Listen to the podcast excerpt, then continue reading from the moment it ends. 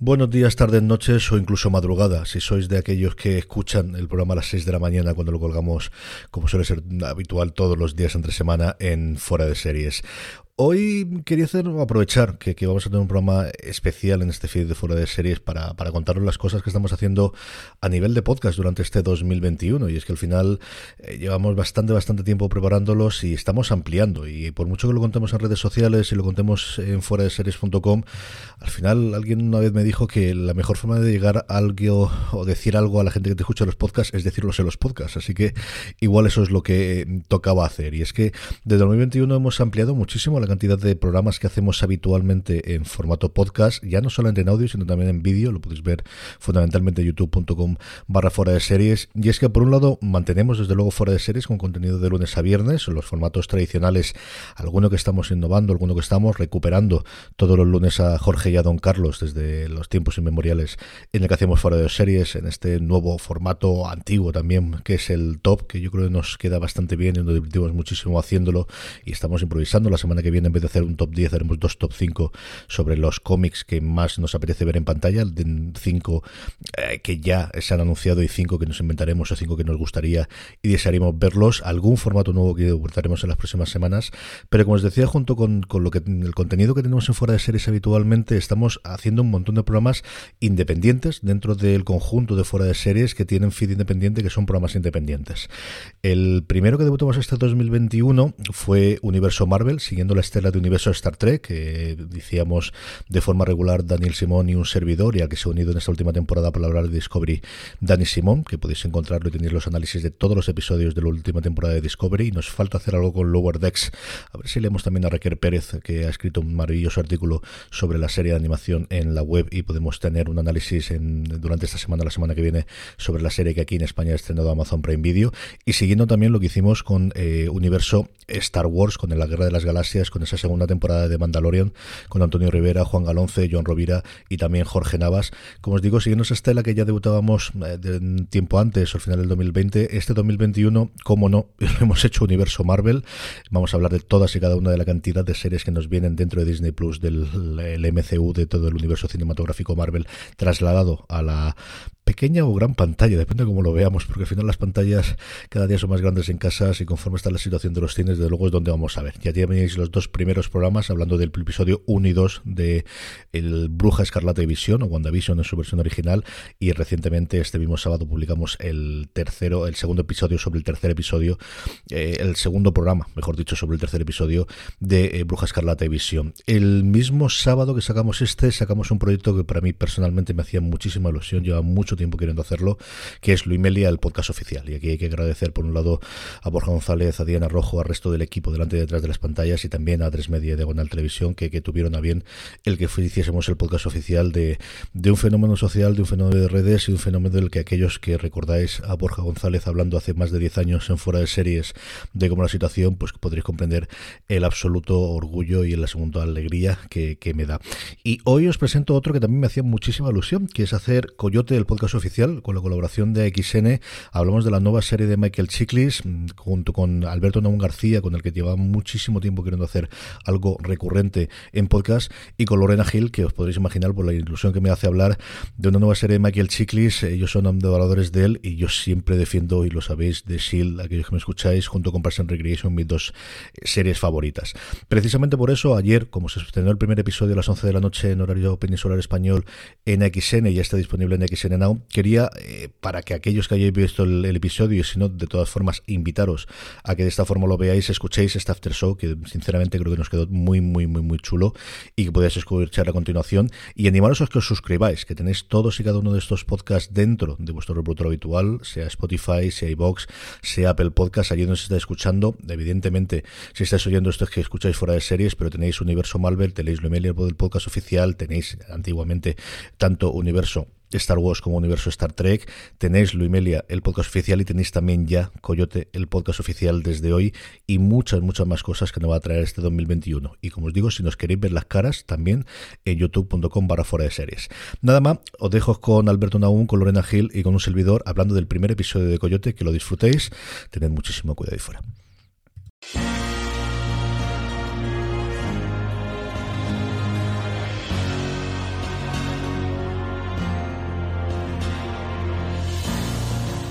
Bienvenidos a Coyote, el podcast oficial, el programa de fuera de series donde analizamos episodio a episodio la nueva serie de XN que se estrenó este pasado lunes 25 de enero a las 11 de la noche. Para hablar de ella, igual que vamos a hacer todas las semanas en los seis episodios que componen esta primera temporada, tenemos a Lorena Gil. Lorena, ¿cómo estamos? Muy bien, estupendamente, encantada de estar aquí. Y Alberto Don García. Alberto, ¿cómo estamos? ¿Qué tal, chicos? ¿Cómo andáis? Yo soy CJ Navas y os aviso desde ya que vamos a tener todo con spoilers. A partir de ahora vamos a hablar y meternos en profundizar, analizar este primer episodio. Si aún no habéis visto la serie, tenéis además de varios artículos en fuera el análisis que hicimos en Razones para Ver el pasado viernes, lo tenéis ya colgado en el, vuestro reproductor de podcast o en youtube.com barra fuera de series. Podéis escucharnos a Lorena, Alberto y a mí hablando sin spoilers de la, de la serie. Pero aquí ya vamos a entrar eh, directamente en materia, vamos a hablar de eh, las tramas principales, de lo que nos ha ocurrido, de ese giro que tiene la vida del personaje interpretado por Michael Chiklis, de este Ben Clemens, después de toda una vida dedicada como agente de la patrulla fronteriza entre Estados Unidos y México y cambia.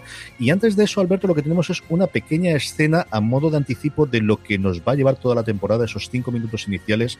Recuerdan mucho las aperturas de temporada de Breaking Bad, que recuerdan también las aperturas de temporada ahora de Better Call Saul, en el que ese es el Chiklis que conocemos con esa esa alegría en la cara habitual que suele tener cuando se pone, se pone en serie. Sí, es una estrategia narrativa, eh, como dices, eh, habitual, ¿no? La del flash forward, adelantar el, relato a algo que va a ser, eh, va a ocurrir más adelante, de modo que se genere una expectativa en el espectador diciendo, vale, ahí es donde va a acabar este. Y ahora os voy a contar la historia. al final eso tiene mucho de pues intriga, si queremos, porque como sabemos cuál es la meta, ahora nos falta saber el cómo.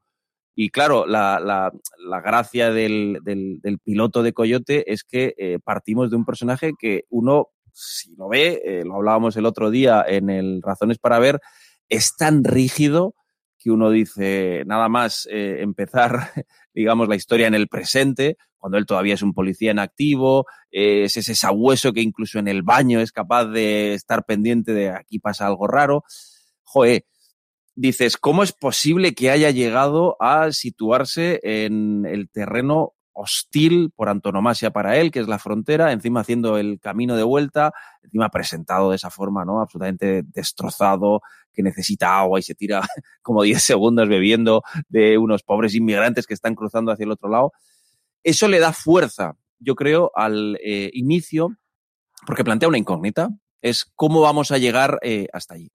Y a mí me gusta como, como inicio y de entrada, ¿no? Cuando empecé a verla, eh, dije, bueno, aquí hay algo interesante, aparte de Chiclis, que Lorena y yo ya sabéis todos que lo amamos por encima de todas las cosas, y que no se le nota el paso del tiempo, por cierto. Es un tipo que, no sé ahora mismo qué edad tiene, pero joder, envejece bien, ¿eh?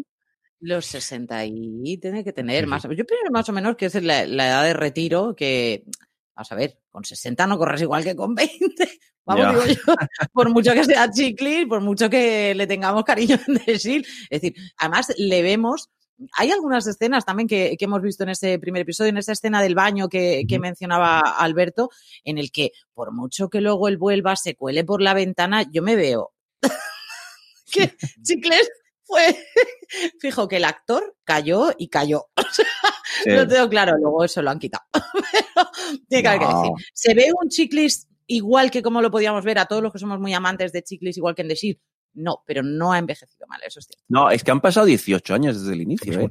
También, ojo, hay que decir que como es un tipo que es calvo y no lleva barba, pues al final las canas, que como veis nos envejecen mucho a algunos, él eso que se, que se ahorra pero sí que es verdad que mantiene esa, lo, citamos también el otro día, esa rotundidad física. Es un actor muy, muy mm. físico, que tiene una cara, eh, pues eso, ¿no? De tipo dispuesto a pegarse contigo en cualquier momento. Y la serie, por cierto, lo hace. Es una serie, eh, ahora que ya estamos hablando para gente que, que, la, que la ha visto, es una serie, digamos, con momentos de violencia un pelín incómodos. No llega a ser, pues yo qué sé, una cosa tipo HBO que prácticamente te salta la sangre en el ojo pero sí que hay un par de momentos eh, turbadores, ¿no? No sé si recordáis, eh, por hacer un adelanto, no sé si, si, queréis que vayamos poco a poco o podemos dar saltar de un lado a otro, pero en el momento en el que, en, la, en el, eh, creo que es en el tráiler, ¿no? la, la, caravana que él tiene o la casa que él está construyendo, ahora mismo no recuerdo cuál de los entornos es, eh, la, la, la, chica mexicana embarazada a la que él ayuda, no sé si recordáis, hay un momento que a mí me resultó como muy agobiante,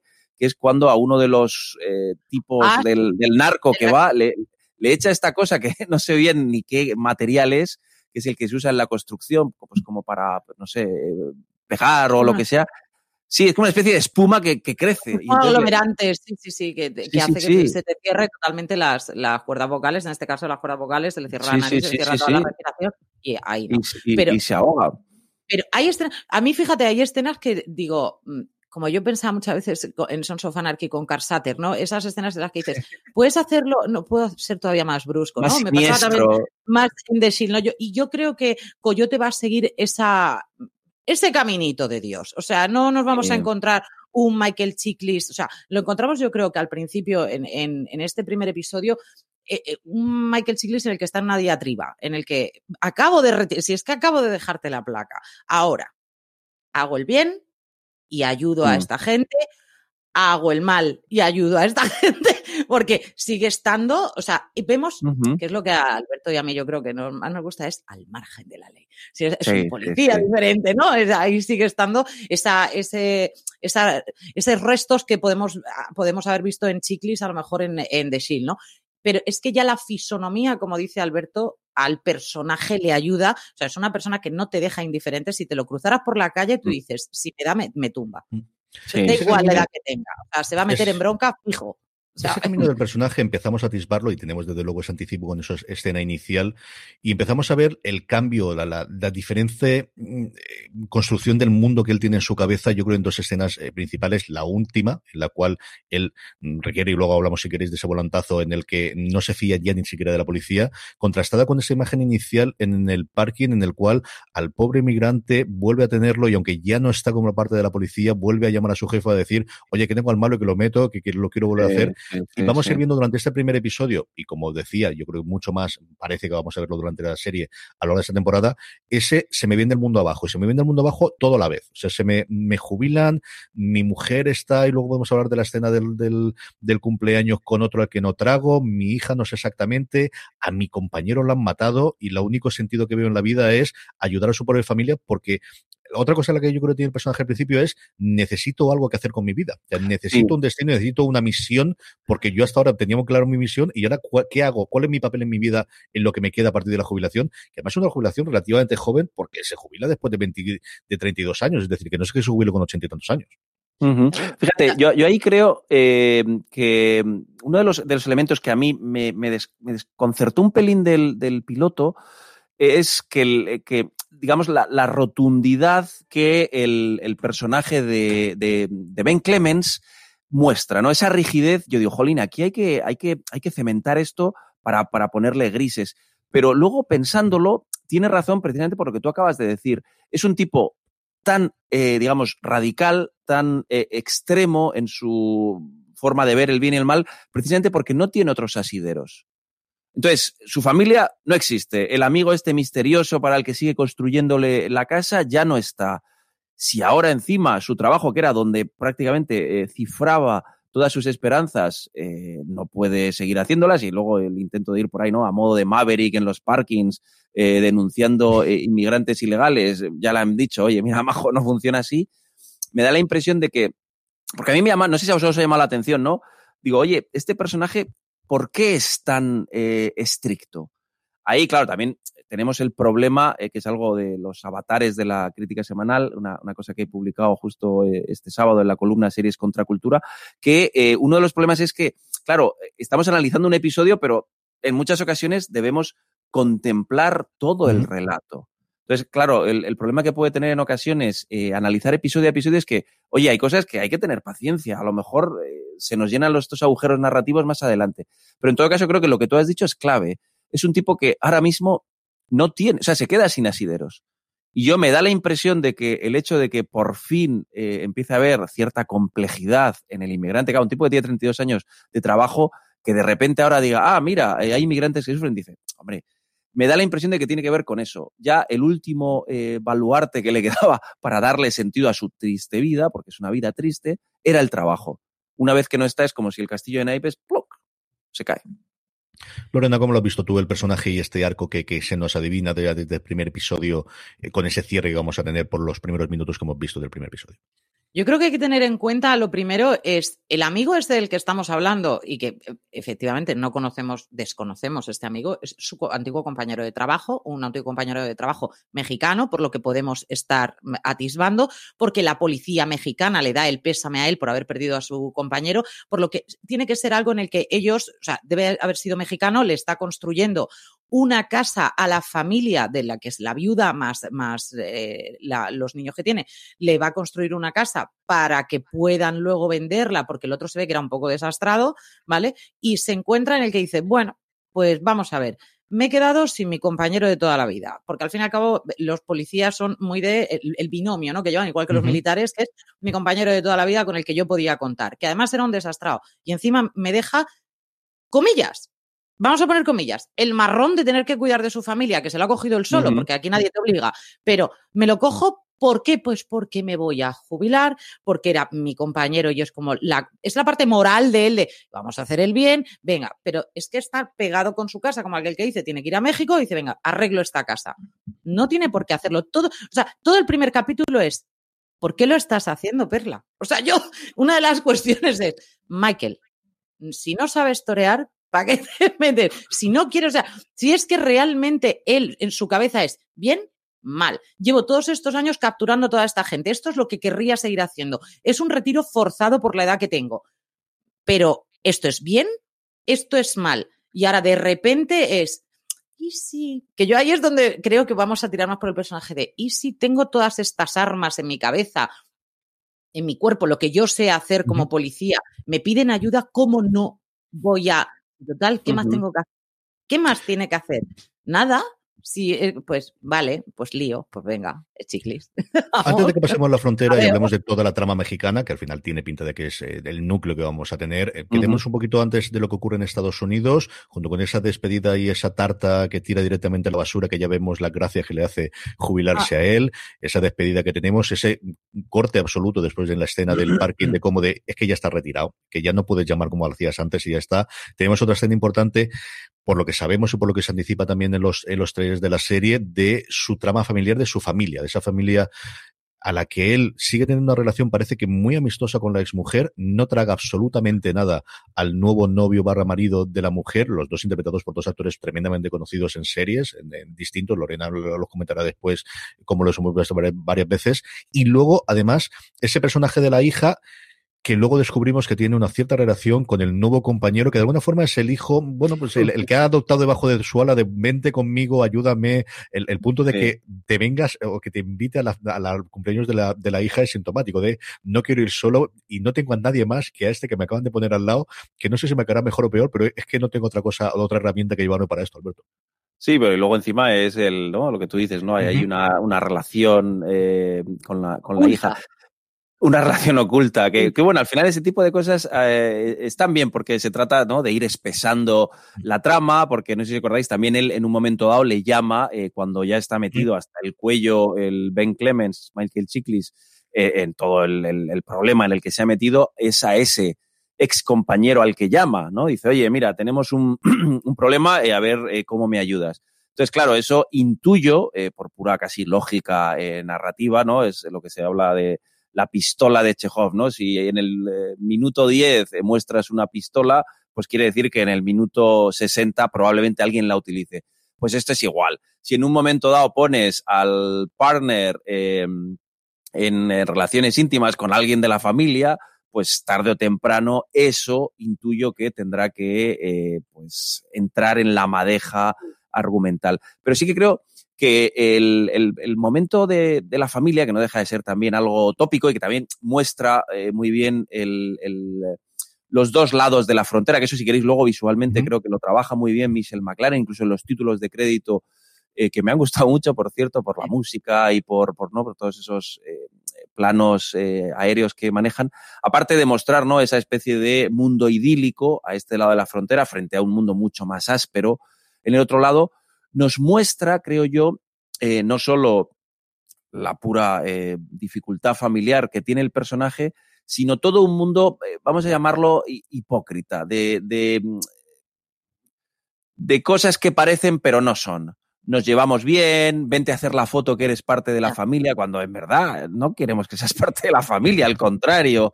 Eh, hija mía, cuánto te quiero, pero jolín, me, estoy muy preocupado.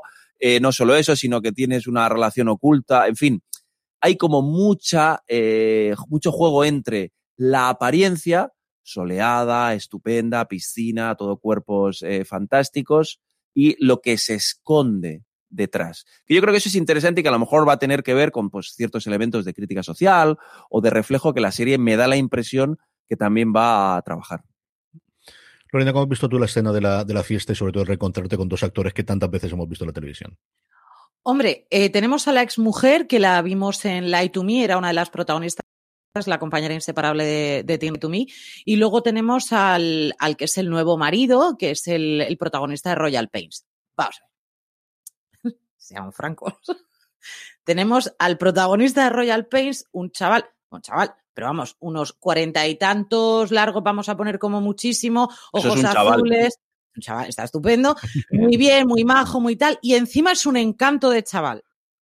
Frente a la dureza de un hombre ya de unos sesenta y tantos años, es decir, se ha casado con una mujer mayor que él, le está eh, criando a la hija, le está todo eso, es como, te debo un favor, pero es que no me queda es que mm. somos la antítesis, es, es que es blanco contra negro absoluto cuando ves la cara del otro con su cuellito, todo como muy estupendo, y el otro llega ahí, Michael Chickley. Entonces, además, era la fiesta de graduación, creo recordar, de, la hija, la hija fumándose un, un un porro, encima se ha tatuado, entonces es todo, a él le falta decir, ¿qué hago yo o sea, dice, y vente ahora a la foto familiar. ¿Qué familia? O sea, si ni la reconozco, la reconocería a lo mejor cuando era ella pequeñita y estaba con su mujer y tal, pero esta familia no, en su cabeza ya no es la familia que él considera. Entonces, me llevo al otro de apoyo, pero por como él dice, creo que le dice, soy el perro que le acompaña o algo así, ¿no? Mm, dice el amigo. Necesita apoyo, ya sea para poder escapar, aunque sea la llamada del ahorro, por favor, el comodín del público, que alguien me saque de aquí, porque es que esto estoy incómodo, no me gusta estar aquí, mi mujer ya no es mi mujer, encima quiere que me ponga aquí. El otro lo está intentando. ¿Y? Que deje de intentarlo, si es que no quiero que lo intente. O sea, la brusquedad tan absoluta que tiene, tan demoledora, que tiene Chiclis frente, frente a lo que le están preguntando, ese personaje en el que le dice, no, pero es que mi, nuevo marido está intentando ser tu amigo, déjalo. O sea, si es que no quiero. Es que mira a mm. tu hija, ve a felicitarla. Si se me había hasta olvidado. O sea, te he comprado un collar en la frontera.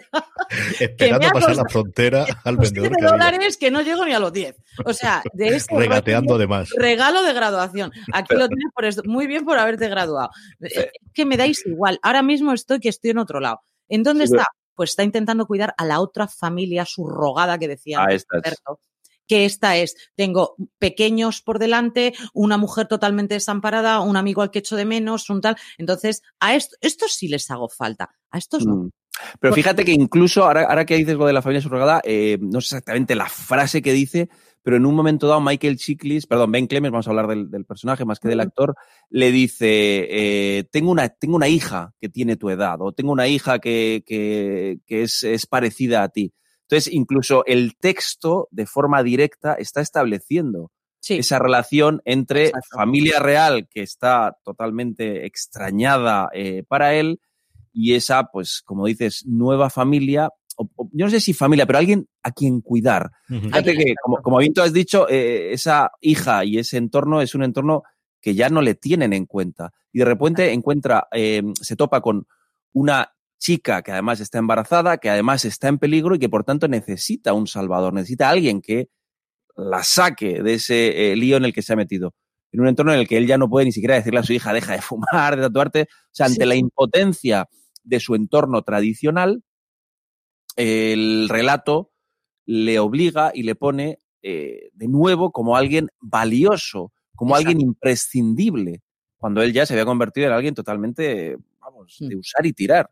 Entonces yo creo que eso, ese paralelismo, que a lo mejor es, evidente, eh, me parece que tiene, tiene fuerza, porque intuyo, por lo que decíamos antes, ¿no? De la pistola de Chekhov, en este caso del novio oculto, que tarde o temprano las tramas van a converger de alguna forma. Sí, sí. Vamos con esa parte mexicana, aprovechando lo que decía precisamente Alberto de ese encuentro con María Elena Flores, ese encuentro con esa embarazada, y ese momento, sobre todo, Lorena, ese combate que hablábamos antes, o esa pelea que hay, y ese momento en que quizás esta es la persona que a ella, a él ya le acaba de destruir totalmente su mundo. El, de él llega, el que ella llega a convencerle de no te puedes fiar de la policía, una policía además al que hemos descubierto antes de la policía mexicana, en la que no se va mal, le han dado el pésame, en ese encuentro que tienen inicialmente del restaurante, eh, se ponen de su lado de alguna forma y le apoyan y todos en el pero el que ese agobio y ese, esa fuerza que tiene ella le llega a convencer de no te puedes fiar de nadie y por supuestísimo tampoco de la ley, yo creo que es una de las cosas que le tienen que romper totalmente y estallar totalmente en la cabeza, Lorena. Vamos a ver, yo creo que eso le estalla previamente. No creo que sea. Primero, porque no, si nos damos cuenta, pese a ser un policía fronterizo, habla, creo que tres palabras en español, si llega. O sea, de, a la chica no la entiende. De, entrada, dice, baby, bebé, vengo, vale. O sea, pero si no, realmente él no la está entendiendo. Lo que sí llega a comprender perfectamente no llega en esa escena. Creo que son, son, escenas anteriores en las que luego se desemboca en el que él termine ayudándola del todo. Es cuando él eh, esta chica, eh, María Elena Flores, eh, se mete en el coche de Michael Chiklis por sorpresa, él no lo sabe, que casi se muere el infarto, ¿vale? Y ella es em, la mujer, vamos a ponerlo así, porque no sabemos si está, no sabemos la relación, es una relación obviamente forzada, ¿no? Con uno de, los, de los capos de los carteles mexicanos. Entonces, a partir de ahí, cuando ella entra en el coche y le dice ayúdame, su primer instinto como policía fronterizo es llevarla a la policía,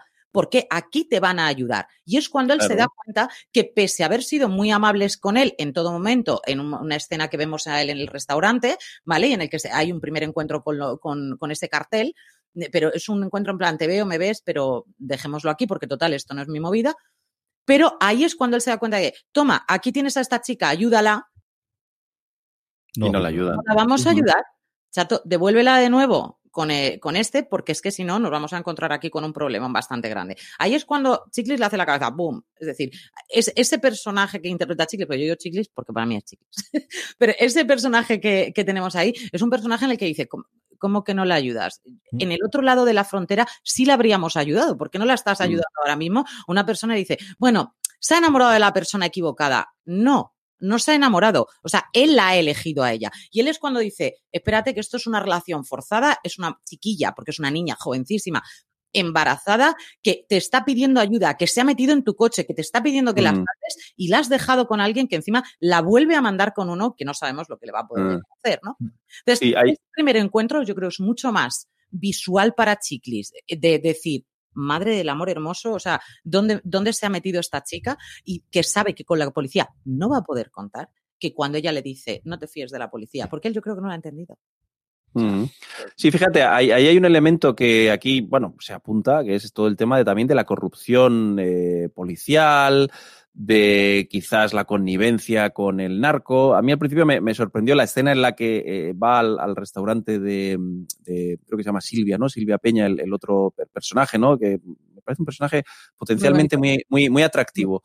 ¿no? Cuando se encuentra la policía, los narcos y tal y cual, yo, yo pensé, dijo, esto ya está, va a ser el tópico, pero está, está contenido. ¿Por qué? Porque luego ves que va, va, va de forma más subterránea todo el tema de eh, la posible corrupción, las famosas mordidas, toda una serie de elementos que también están en el imaginario colectivo, que es una cosa interesante. La serie tiene que jugar con elementos de un imaginario, que es pues desde lo que significa la palabra coyote hasta el estereotipo que tenemos del inmigrante ilegal, del mexicano, del tipo de la frontera. Entonces, yo creo que uno de los elementos interesantes para, mm, para analizar a lo largo de este podcast va a ser eso, ver cómo se negocia eh, lo, que podemos esperar de una serie que trata un tema pues de actualidad eh, y más pues con toda la ¿no? los, cuatro años de trama ha sido uno de los temas importantes lo del muro lo de la inmigración legal ilegal todas esas cuestiones cómo va a negociar eso la serie con eh, lo que muestra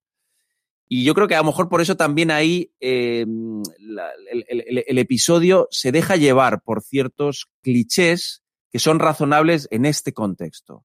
Tenemos un policía que se enfrenta a otra policía que es un desastre, que no es capaz de salvar a alguien que está en evidente peligro, tenemos el cartel, tenemos, bueno, yo creo que eso puede ser algo que nos va a dar juego en los, vamos, cuando también tengamos más contexto con el resto de capítulos. Yo coincido con Alberto que el personaje de, Adriana Paz, que es la actriz, eh, Silvia Peña, es uno de los que yo creo que más recorrido puede dar, que le damos dos pinceladas, la vemos simplemente en un par de escenas, esa cómo es la dueña del restaurante y cómo está acostumbrada a trabajar con policía y con narcos y absolutamente todo y intentar encontrar el lugar eh, con todos los problemas que haya y luego esa labor que hace a escondidas dando de comer a la gente. Eh, a mí ella me gustó muchísimo en Perdida. Yo creo que es una serie que ha tenido una segunda vida posteriormente en Netflix y que ha funcionado y que tiene un papel también de, mucha hecha para adelante, en este caso de abogada, eh, muy, muy interesante. Es una actriz que me gustaba muchísimo y cuando vi que estaba dentro del Coyote, más allá de Chiclis, de verdad que era la, creo que, aquí se puede hacer alguna cosa interesante de esos papeles femeninos porque tenemos esa dualidad, ¿no? De, este personaje rudo y luego de esa damisela absolutamente en apuros, además embarazada. Eso sí, pero que cuando tiene que coger la pistola y cuando tiene que ser, también te a ahí, está, ¿eh? ahí está, ahí está, ahí está. Ahí le ha salido toda la vena a ella. Yo creo que eh, la ira que puede llegar a, tener contenido a una persona, aparte del miedo absoluto que tiene que tener, cuando sabes que te han elegido porque sí, o sea, esto es a dedo. Eres tú y te vienes conmigo y ahora eres la novia del capo más capo de México y vas a estar viviendo esta vida asquerosísima y dolorosísima y sufridora, pero este no es el gran problema. Es el problema es que encima estás embarazada. Y estás embarazada de, esa persona. Es decir, que es que encima ese niño, niña o lo que sea, al final, ¿por qué camino lo vas a llevar? Es que como lo mantengas ahí, que es lo que ella está intentando sacar, independientemente de que el niño sea de, esa persona que ella puede odiar tanto, es, bueno, no tiene la culpa. Es decir, voy a intentar salvar, voy a intentar salvar al, niño, ¿no? Una, una chica que vemos jovencísima, que no llegará a los veintipoquísimos años, que aquí la, todavía la ponen sin, sin maquillar, sin nada, por lo que todavía se le ve como más jovencita todavía, pero que tiene a mí no me tocas a, mi niño ni, vamos, ni de broma y te machacó la cabeza si hace falta. Y ahí le sale esa vena madraza pese a lo jovencísima que es. Y ahí es cuando vemos también las diferencias culturales de un, eh, unas zonas en las que eh, se quedan embarazadas mucho antes, unos arraigos familiares mucho mayores, a otros sitios en los que vemos, fíjate, a ese Michael Chiklis totalmente despegado. Y el arraigo de una persona en que sea el hijo de, un, de, un, cartel mafioso, es que me da igual, o sea, soy su mamá y, ¿sabes? Aún no ha nacido y ya lo estoy defendiendo a muerte. Y si tengo que pegarle cuatro tiros, se los pego. Y si lo tengo que ahogar, lo hago. Lo que sea con tal de que no llevarme otra vez de vuelta donde tengo que ir y que mi hijo pueda salir en un entorno diferente. Por favor, dejarme cruzar esa frontera, ¿no? Y, ve a, ese personaje, a Ben, como su última salvación. Entonces voy a hacer lo que sea. ¿Que tengo que ser insistente? Insisto. ¿Que tengo que matar? Mato. ¿Que tengo que hacer? Lo que, sacarme de aquí. es, yo creo que esa, esa necesidad absoluta, esa, e, ese desamparo tan grande que ella tiene, es lo que hace que él le salga toda la vena de policía y de y de ser necesitado y tal, yo creo que se exacerba. O sea, al verla a ella pelear como pelea también, ¿no? Es una jabata. Yo, yo, creo que lo que ha dicho Lorena, eh, no lo había pensado, pero es, una idea de guion bastante interesante, porque efectivamente la, maternidad eh, eh, casi, vamos, salvaje de, oye, esto que tengo aquí dentro lo voy a defender a muerte. Yo quiero pensar que claro, ahí necesitas un poco de, ¿no? de, historia previa, ¿no? Cómo esta tipa ha podido llegar a caer en esas redes. Pero fíjate cómo en el momento en el que está embarazada es cuando, porque ella probablemente haya pasado momentos muy difíciles, pero toma la decisión de eh, escapar, de, como tú dices, hacer todo en el momento en el que tiene una criatura en las entrañas que ya no es solo ella. Bueno, si es algo a mí que me están haciendo a mí, todavía puedo, pues obviamente no, queremos que pase, pero bueno, probablemente haya, eh, se haya tragado muchas cosas que en el momento en el que entra eh, la criatura que lleva dentro, el bebé, dice, aquí ya no. Me parece un, no, había caído en, en, el por qué. Yo pensaba, bueno, ya está, por complicarlo más, pero hay un elemento psicológico que tú has dado muy bien, que yo creo que hace que sea más fiera eh, a la hora de defender, porque ya no es solo, igual, pues, tú, has sido mamá, y ya sabes, ¿no? Que el instinto maternal es literalmente, vamos, ese. es ese. Yo creo, que lo, muestra fielmente cómo una madre puede llegar, o sea, ya no es solamente tu vida, porque además eh, la ves embarazada muy joven y tal, pero es que mm, no se preocupa en ese momento ni de taparse, no es, como en otras series que hemos visto, en otras películas que hemos visto en el que se tapa, no, no, no, o sea, me defiendo a, pecho descubierto y voy a, si puedo, si te puedo arrancar la cabeza, te la voy a arrancar, lo que sea, pero tengo que salir de aquí.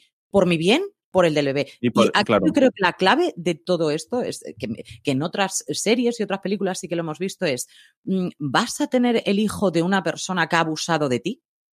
Porque eso es una, una, duda grandísima. O lo hemos visto ahora hace poco en Big Little Lies, ¿no? Que es, es, un niño totalmente marcado por el hecho de que es un niño nacido de un abuso, ¿vale? Entonces, eso ella eh, lo vemos desde el minuto cero, le da igual. Ya. Es familia, es mío, se ha acabado. No es de ese señor, es mío, mío, mío. Vamos a sacarlo de aquí, necesitamos escapar los dos para que yo pueda cuidar de él. Yo creo que ya no es una cosa de supervivencia de ella, sino supervivencia del bebé.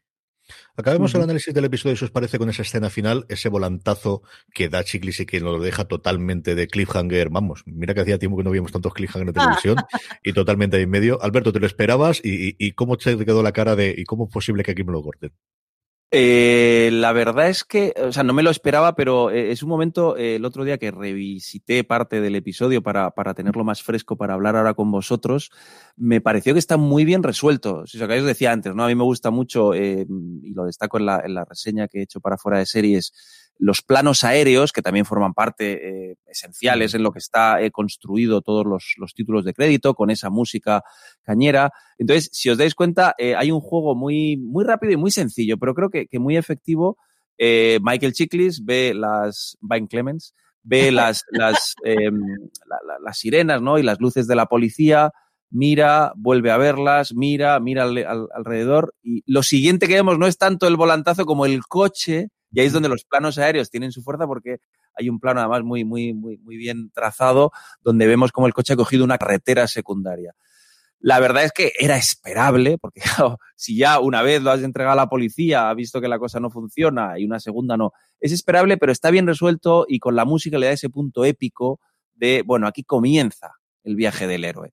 Y claro, nosotros ya sabemos que va a ser un viaje bastante eh, jorobado. ¿Por qué? Porque hemos tenido en la primera secuencia, en ese flash forward, un tipo que, vamos, que prácticamente está medio moribundo. Con lo cual, eh, es un momento, a mí me, parece un momento emocionante y que planta bien la semilla pues para un segundo episodio donde ya de entrada, vale, ya está, ya hemos puesto todas las eh, piezas en el tablero y ahora ya estamos en esa carretera secundaria, que es lo que va a hacer la serie interesante, porque al final es eso, ¿no? En este territorio de frontera que decíamos, lo que nos interesa no es tanto lo que se va a ver en esas carreteras principales, en esas aduanas, en eso lo que sea. No, no, no, no. Lo importante es esa carretera secundaria. Lorena, ¿qué te parece a la? A mí me parece que mm, cuando decía Alberto, ¿no? Esas luces que se van acercando, e, esa, esa frase de ella de no te puedes fiar de nadie, porque ella no dice ni siquiera de la policía, ella no te puedes fiar de nadie. De nadie. Pero él no la está, insisto en lo de, no la está entendiendo, ¿eh? tengamos claro que él el español, ah, ah.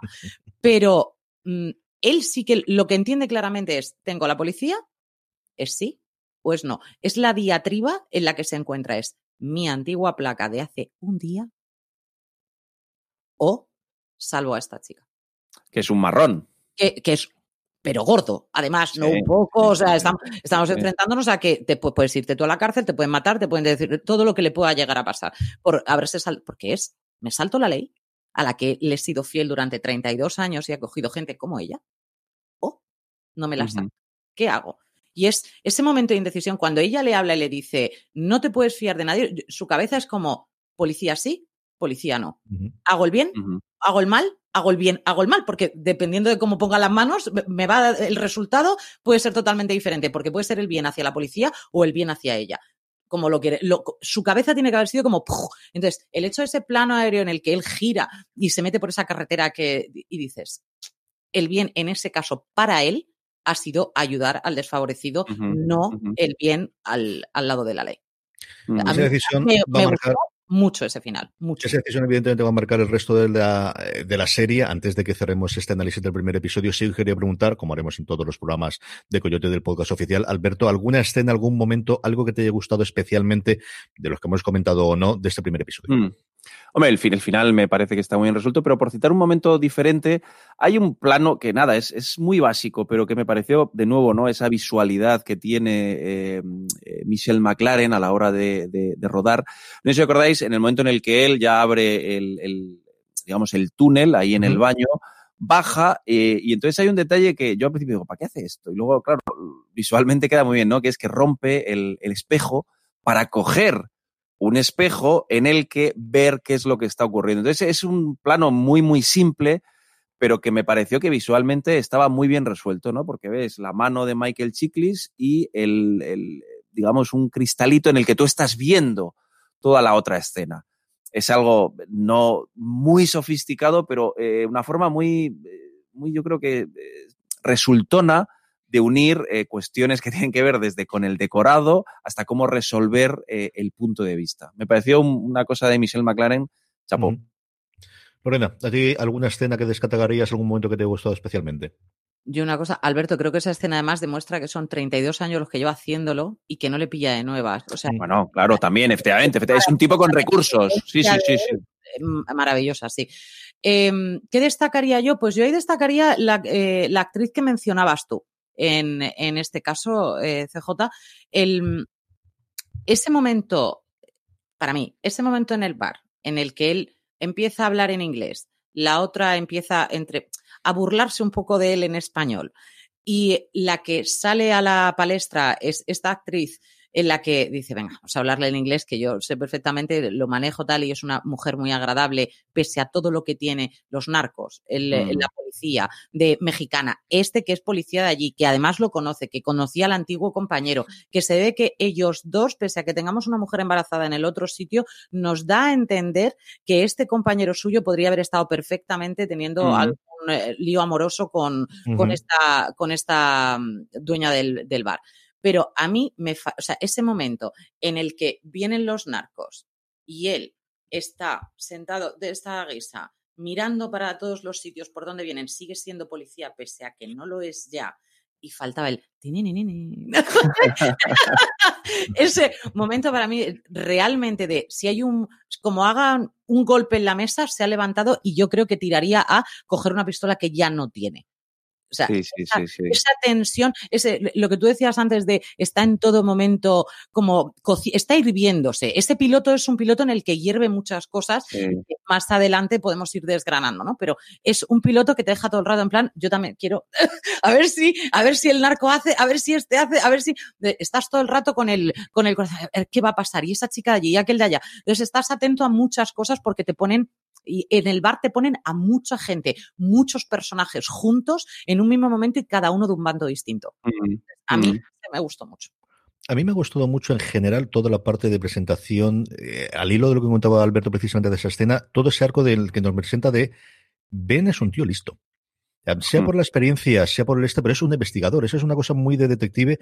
Es muy de, de, de, de Breaking Bad, de, esta parte de que al final y es cierto que aquí tenemos esa parte física y al final es un agente de la ley, pero no solamente el bruto, no solamente el que coge, lo devuelve y ya está. No, no, no, no. Es un tío que ve un, simplemente unas burbujas debajo del aseo y sabe lo que ocurre y entonces va a ver la forma en la que hace, entra por la ventana en la escena más increíble que tiene toda la escena en el que hace ese salto prácticamente con estilo Fosbury por entrar por la ventana, pero en fin, chicles me lo creeré, no le ocurre absolutamente nada, Correcto. pero esa, ese afán resolutivo y esa pelea eh, claustrofóbica dentro del túnel sí. que vemos es mucho más espectacular evidentemente por, por eh, la, la, que veremos después del episodio, pero a mí me gustó mucho más la primera, de ese de momento en el que sabe cuál es su ambiente, sabe cómo moverse, tiene recursos, tiene esa parte de, de ser astuto, de la experiencia experiencia y de ser un tío inteligente, de al final ser un tío listo, mmm, que yo creo que posiblemente a lo largo de la, de, de la, serie en algún otro momento tengamos y que me ha recordado mucho, en muchos momentos a lo mejor momentos de Walter White en Breaking Bad, de al final sale de esto porque tiene más sangre fría que nadie, sobre todo porque es un tío inteligente, de verdad que es un tío uh -huh. listo y que al final tiene esa cantidad de recursos de